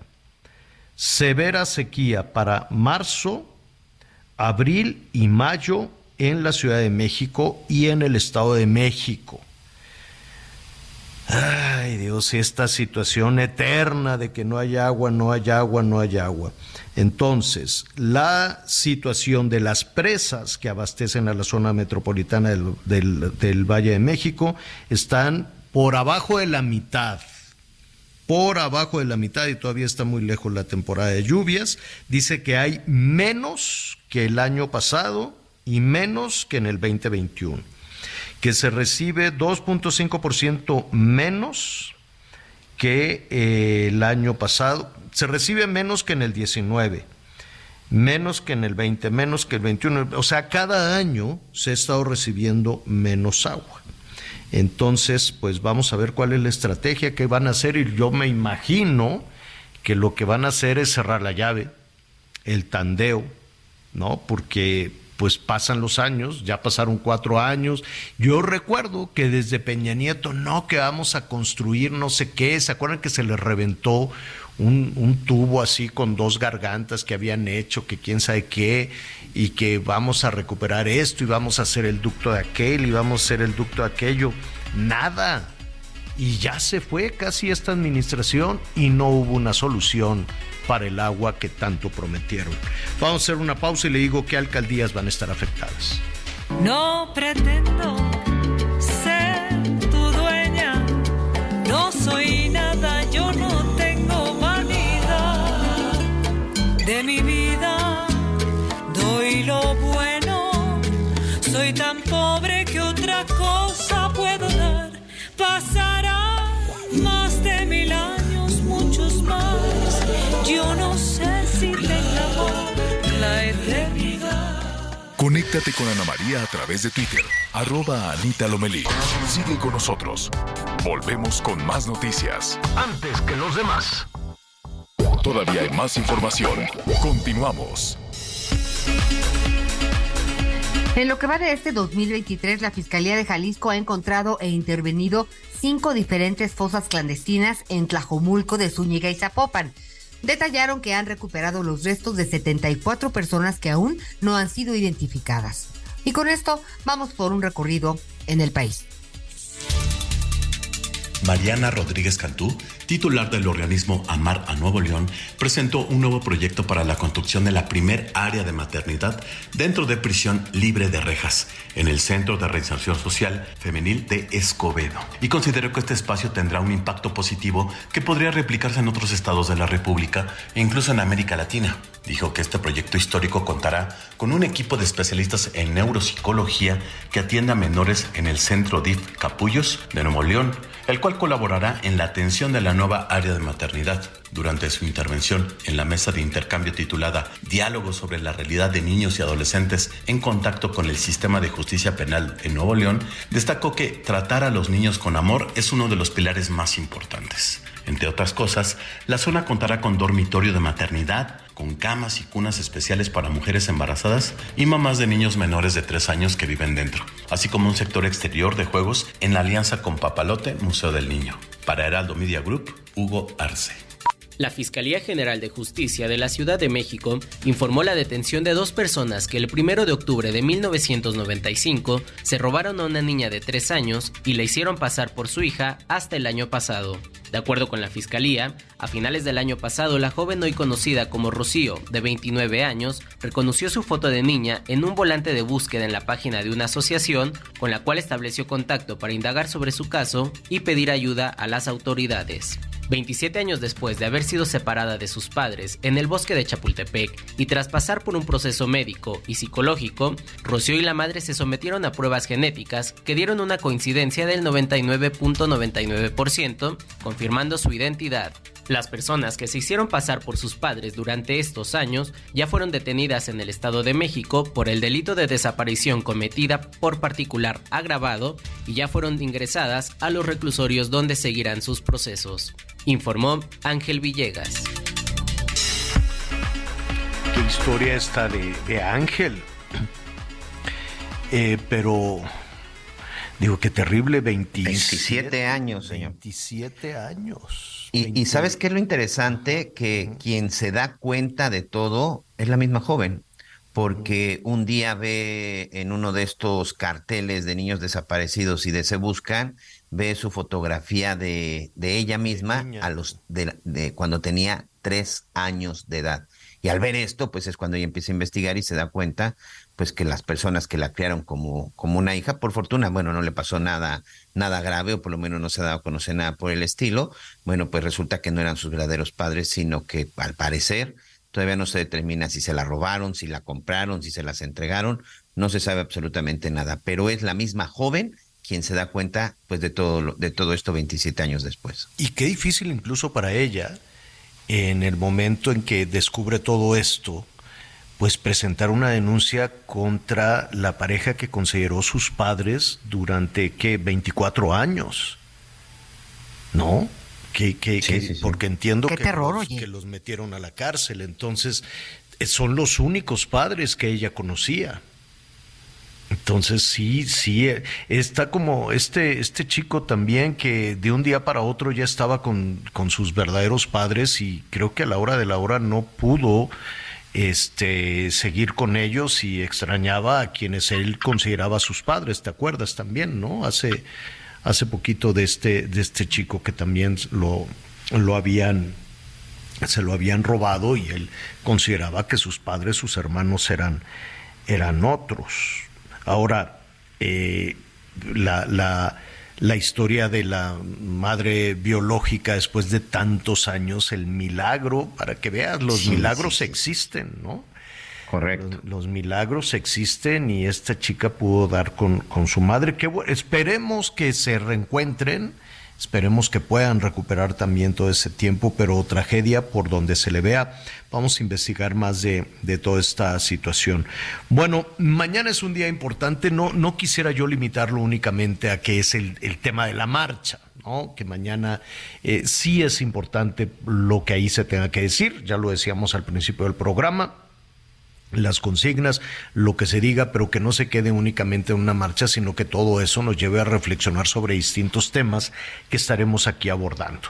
Los temas de salud, el acceso de mujeres a la salud, ¿no? Eh, la situación, por ejemplo, en las comunidades indígenas de nuestro país, pues las mujeres llevan la, la peor parte, el acceso a la educación, porque hay niñas que, que por alguna u otra razón los padres deciden, pues tú vas a estudiar hasta aquí, el terror, el terror de los usos y costumbres, que los políticos lo justifican, es que es el México profundo y son los usos y costumbres y no puede hacer nada. Y, es una tortura para estas niñas que las casan obligadas o las venden o las intercambian por mercancías y son asuntos que ahí se quedan Tlaxcala, Puebla, eh, con, toda, con, con, toda la trata de personas, de, básicamente de niñas. Son, son historias que ahí están a flor de piel y que parecería que estamos inmóviles ante una situación. No es ese el destino de las mujeres en México, no lo es.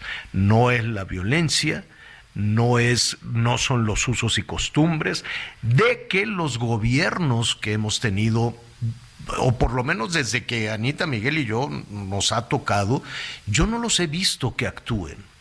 Yo no los he visto que, que hagan, eh, ¿verdad? Hay mucho discurso y que si la equidad de género y que si ahora tiene que ser mujer la presidenta del INE, y que si la mitad de esto y la mitad del... Bueno, son avances si usted quiere, pero nada más la situación de violencia, de marginación y de falta de oportunidades, ahí está y lo tapan con que no es que ya tenemos este equidad de género de, de en el INE. Primero, digo, está bien, qué bueno que se avance en eso, me parece muy bien. Y lo demás, ya con eso, palomite, con un disco, ¿cuántas organizaciones hay que si el Instituto de la Mujer, la quién sabe qué es la mujer, y luego van todas ahí a Palacio Nacional a decir, miren como si no tenemos un gobierno que nos maltrate. Y al otro día, ¿qué pasa? O, saliendo de Palacio Nacional, ¿qué pasa? Nos encontramos con una realidad terrible. Hoy vamos a ver cuál es esa situación, por ejemplo, en las cuestiones laborales. Eh, Em, que, bueno, Anita, tú trabajas desde siempre, ¿no? Desde que estabas en la universidad. Pues sí, eh, así es, Javier, desde, como tú, desde los 17, 18 años, este, y mi principal motor, además de de que finalmente sí es mi pasión esta profesión, pues fue ver eh, la frustración, y lo digo con todo respeto y se lo he platicado a ella, de mi madre, de no poder hacer nada para ser autosuficiente porque tenía que cuidar a sus cuatro hijos, ¿no? Unas adolescentes que tenían 10 años de diferencia con otros, con un par de niños. Entonces, mis padres se divorcian, este, y mi mamá dice, yo ya no quiero verte nunca más ni nada, pero pues mi papá tenía que ser responsable de la casa, de los niños, de ella, y a mi mamá esa situación la llevó a una depresión terrible, porque pues no estaba preparada para ser autosuficiente y lo entendió cuando lo necesitó ser. Entonces yo dije, mamá, te amo con todo mi corazón y te respeto y te agradezco, pero en este espejo no me voy a ver. Así que seré la mejor vendedora de chicles, pero voy a empezar a rascarle, porque sí es muy difícil, Javier, no poder tomar una decisión por depender económicamente de alguien. Y es que ahí confluyen todo. Antes de ir con, con Fernanda Rifo, nuestra siguiente invitada, eh, justo en esas, en esas historias confluye la violencia de género, la falta de oportunidades, la violencia psicológica, la violencia económica, la misma presión, eh, aquí lo hemos hablado, de las mismas familias, ¿no? Son, son las familias las que dicen, no, no te quejes de aquello, no hagas esto, no hagas el otro, y, y, y en ocasiones puede ser muy difícil. ¿Cómo, ¿Cómo está en materia laboral la situación de las mujeres? Eh, Anita Lomelí, preséntanos a Fernanda, a Fernanda Rifo, por favor. Bueno, pues claro que sí, Fernanda Rifo Ayala, ella es directora de operaciones de la empresa especialista en administración de capital humano Rank Me. Qué gusto saludarte, Fer. Gracias por estar con nosotros. Hola, Javier. Hola, Ana María. Un gusto también. Muchas gracias por la invitación. No sé si me escuchan bien. Sí, sí. Sí, te sí, te escuchamos bien. ¿Tú, Javier, la escuchas? Sí, sí, adelante, muy bien. Oye, pues el tema recurrente, el tema de la brecha laboral. Este, no sé tú, desde esta posición de directora de operaciones de una empresa tan importante, este, ya eh, hayas rebasado la barrera de tener que demostrar tres veces que eres capaz, a diferencia de los caballeros, ¿no? ¿Cómo vamos en este aspecto, Fernando? Bueno, en general, en lo que es México, las cifras de México, efectivamente, las personas económicamente activas entre hombres y mujeres aún existe una gran brecha. Hoy día existe un 46% de mujeres activamente y, un 76% en hombres. Y efectivamente, tomando en cuenta que también existe un amplio, todavía, todavía existe un gran número de mujeres trabajando también en un mercado informal y tantas otras cosas. Así que efectivamente todavía nos vemos enfrentados a una gran brecha a pesar de que se han hecho grandes avances. Al menos ahora se mide y podemos tener acceso a estas cifras para poder poder hacer algo respecto a eso, aún existe una gran brecha que, tenemos que aún trabajar. Ahora, em, el tema de, son muchas brechas, porque pues una está que todas las personas, que todas las mujeres tuvieran la oportunidad de trabajar. ¿De qué depende que estas mujeres no trabajen? Algunas seguramente deciden quedarse en casa y pueden manejar y organizar su hogar pero siempre y cuando sea su decisión, está perfecto. ¿Por qué es tan diferente eh, el porcentaje de mujeres y hombres eh, que trabajan activamente laborales?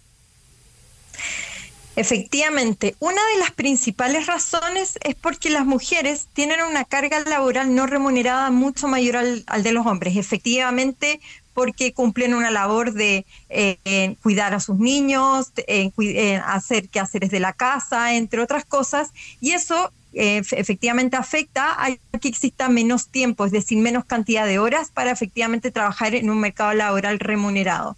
Y esa es una de las grandes desventajas que efectivamente tienen las mujeres para poder eh, también postular a puestos más altos, porque efectivamente a medida que uno va ascendiendo necesita tener una mayor flexibilidad para poder trabajar también más horas, mayor flexibilidad, entre otras cosas, y eso también afecta eh, eh, el mercado o, aumenta esta brecha entre hombres y mujeres. Además, todavía nos encontramos bajo estereotipos de género donde en ciertas eh, industrias o sectores hay muchas más mujeres trabajando o muchos más hombres y eso también eh, efectivamente genera diferencias entre lo que es hombres y mujeres. Incluso ahí les puedo dar algunos ejemplos. ¿Qué pasa en ciertos sectores donde se da vuelta y donde la mujer incluso tiene eh, salarios más altos, pero son excepciones finalmente? Sí, no em, podemos, no podemos eh, vanagloriarnos de estas excepciones que realmente, por fortuna, existen. Pero estaba yo eh, leyendo un, un, estudio del IMCO en donde las mujeres tendríamos que trabajar casi 60 días al año más para poder ganar lo mismo que, que, que los hombres. ¿Por qué sucede esto si la capacidad es la misma o a lo mejor pues puede llegar a ser mejor? Ese es un tema. ¿Por qué nos pagan menos? Este, ¿por qué tenemos que decirle, oye, jefe, cuánto le pagas a él? O, sea, ¿por qué no puede ser esto este, natural? A ver, este contador, en función de su desempeño, es, es, es, es de capacidades, no es de género. ¿Por qué no logramos brincar esa barrera? Bueno, yo, yo creo que ahí, en general, el tema de la brecha de género no se explica por una única razón. En general, son varios factores. Eh, y uno de esos factores, efectivamente, tú lo, lo, mencionaste, el tema de cómo medimos desempeño en las empresas. Y, aquí es donde nace eh, todo este mundo tecnológico, donde a través de, de software de gestión de personas te permiten a realizar mediciones de manera objetiva para así efectivamente poder eh, tomar decisiones acerca de cuánto se le paga a tus colaboradores, independiente de si son hombres o mujeres, sino en cuanto al mérito, en cuanto a su desempeño. Eh, y obviamente esta no es una tarea solamente de, de, una medición, es que qué hacemos con esa medición después.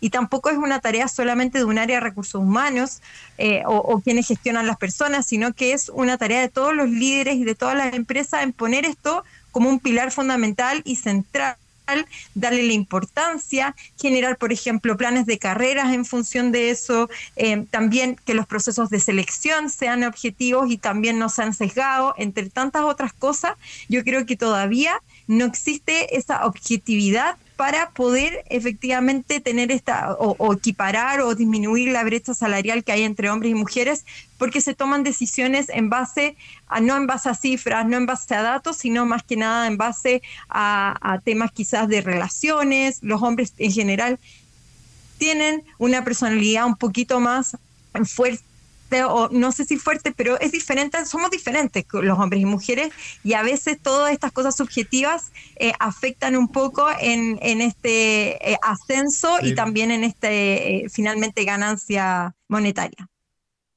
Javier. Dime, dime algo, las estoy escuchando con, con, con mucha atención en todo esto, Fernanda, pero es decir, esto que va a suceder mañana en México, en, diferentes partes de, nuestra América Latina, un diagnóstico que, que, de alguna u otra manera conocemos, vivimos, sufrimos todos, porque no es únicamente que lo sufran las mujeres, las jefas de familia, las familias completas, en fin. ¿Quién tendría que estar escuchando este diagnóstico? Eh, el gobierno, las autoridades, el, son muchísimas las instituciones que se adornan eh, diciendo que son institutos de la mujer o que están al cuidado de la mujer y que en realidad vemos muy pocos resultados. ¿Quién, quién debe de escuchar? ¿O, las empresas?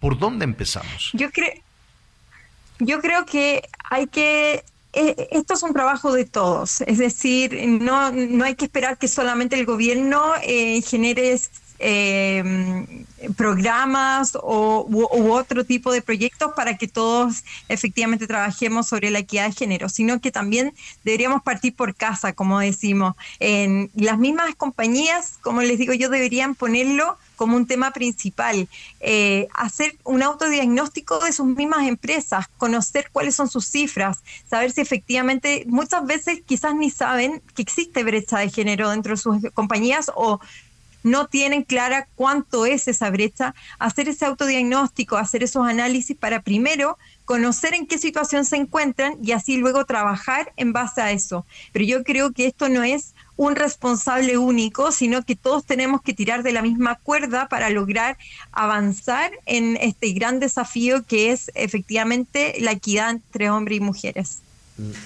Pues eh, te agradecemos muchísimo. Yo creo que todos los días no, no, no dejaremos, por lo menos en este espacio, de insistir en el diagnóstico, de insistir, porque vaya, son decisiones que tenemos que tomar entre todos, tienes toda la razón, pero son decisiones que, que también en solitario, no sé si afortunada, desafortunadamente, tienen que tomar muchísimas mujeres, independientemente de la edad, sean jovencitas, sean adolescentes, sean, sean adultas mayores incluso. Em, al escuchar estas conversaciones, tal vez, ¿no? Se, se dé ese paso importantísimo, fundamental, y tal vez en solitario, no sé tú qué opinas.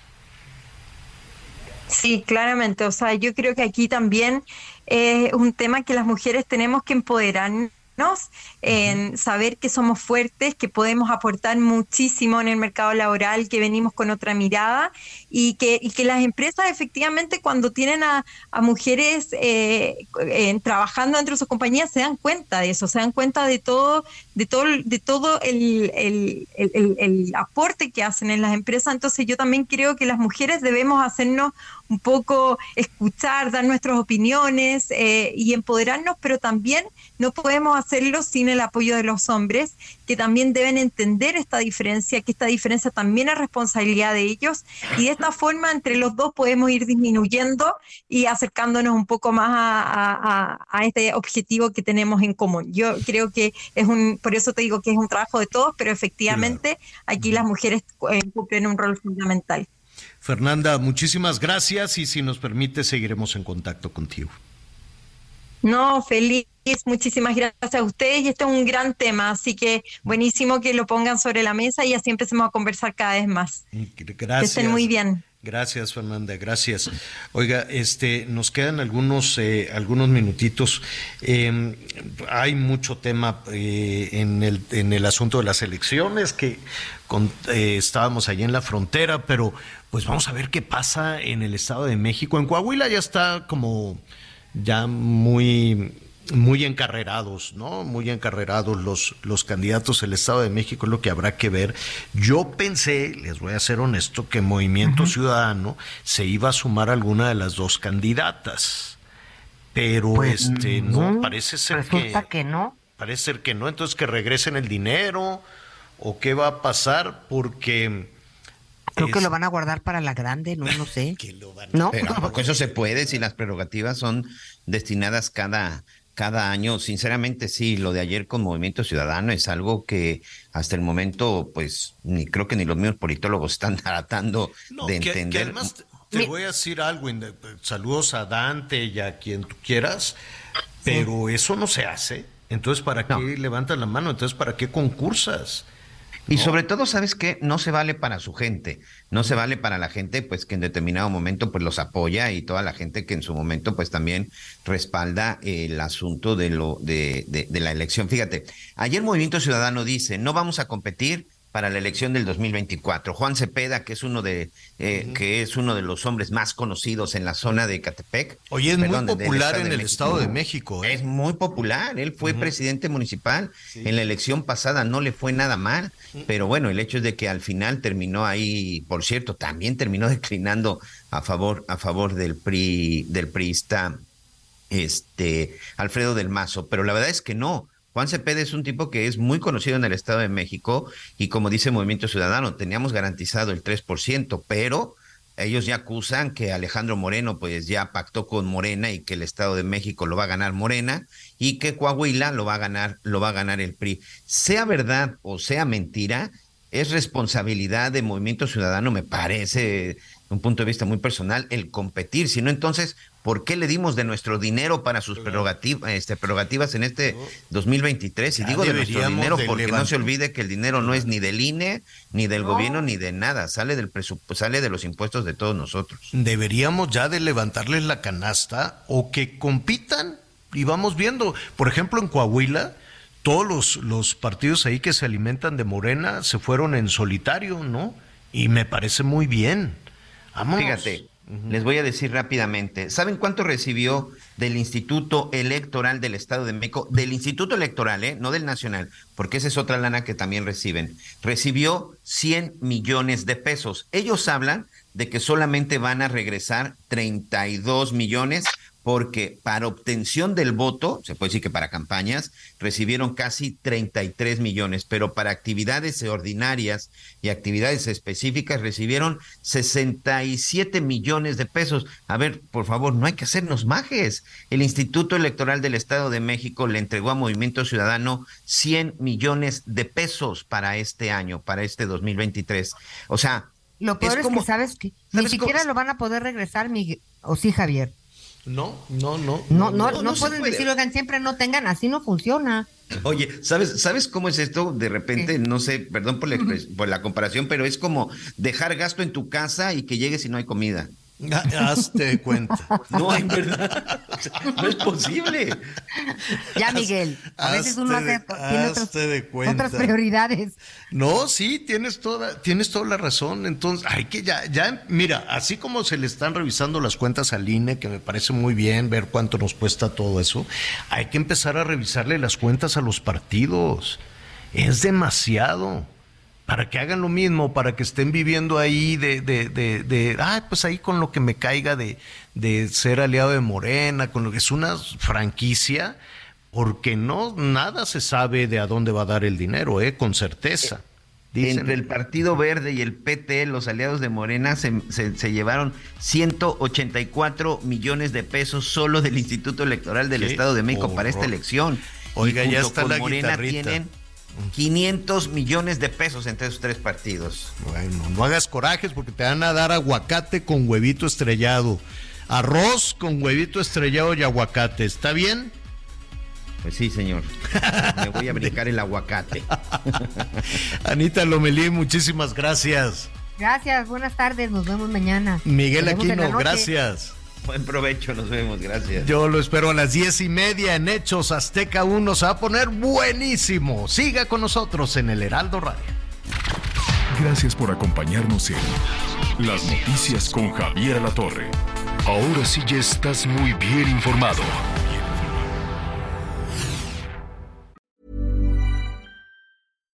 When you make decisions for your company, you look for the no-brainers. And if you have a lot of mailing to do, Stamps.com is the ultimate no brainer. It streamlines your processes to make your business more efficient, which makes you less busy. Mail checks, invoices, legal documents, and everything you need to keep your business running with Stamps.com. Seamlessly connect with every major marketplace and shopping cart. Schedule package pickups and see your cheapest and fastest shipping options from different carriers with rates up to 89% off USPS and UPS rates. And with the Stamps.com mobile app, you can take care of mailing and shipping wherever you are. Make the same no-brainer decision as over 1 million other businesses with Stamps.com. Sign up with Code PROGRAM for a four-week trial, plus free postage and a free digital scale. No long-term commitments or contracts. That's Stamps.com. Code PROGRAM.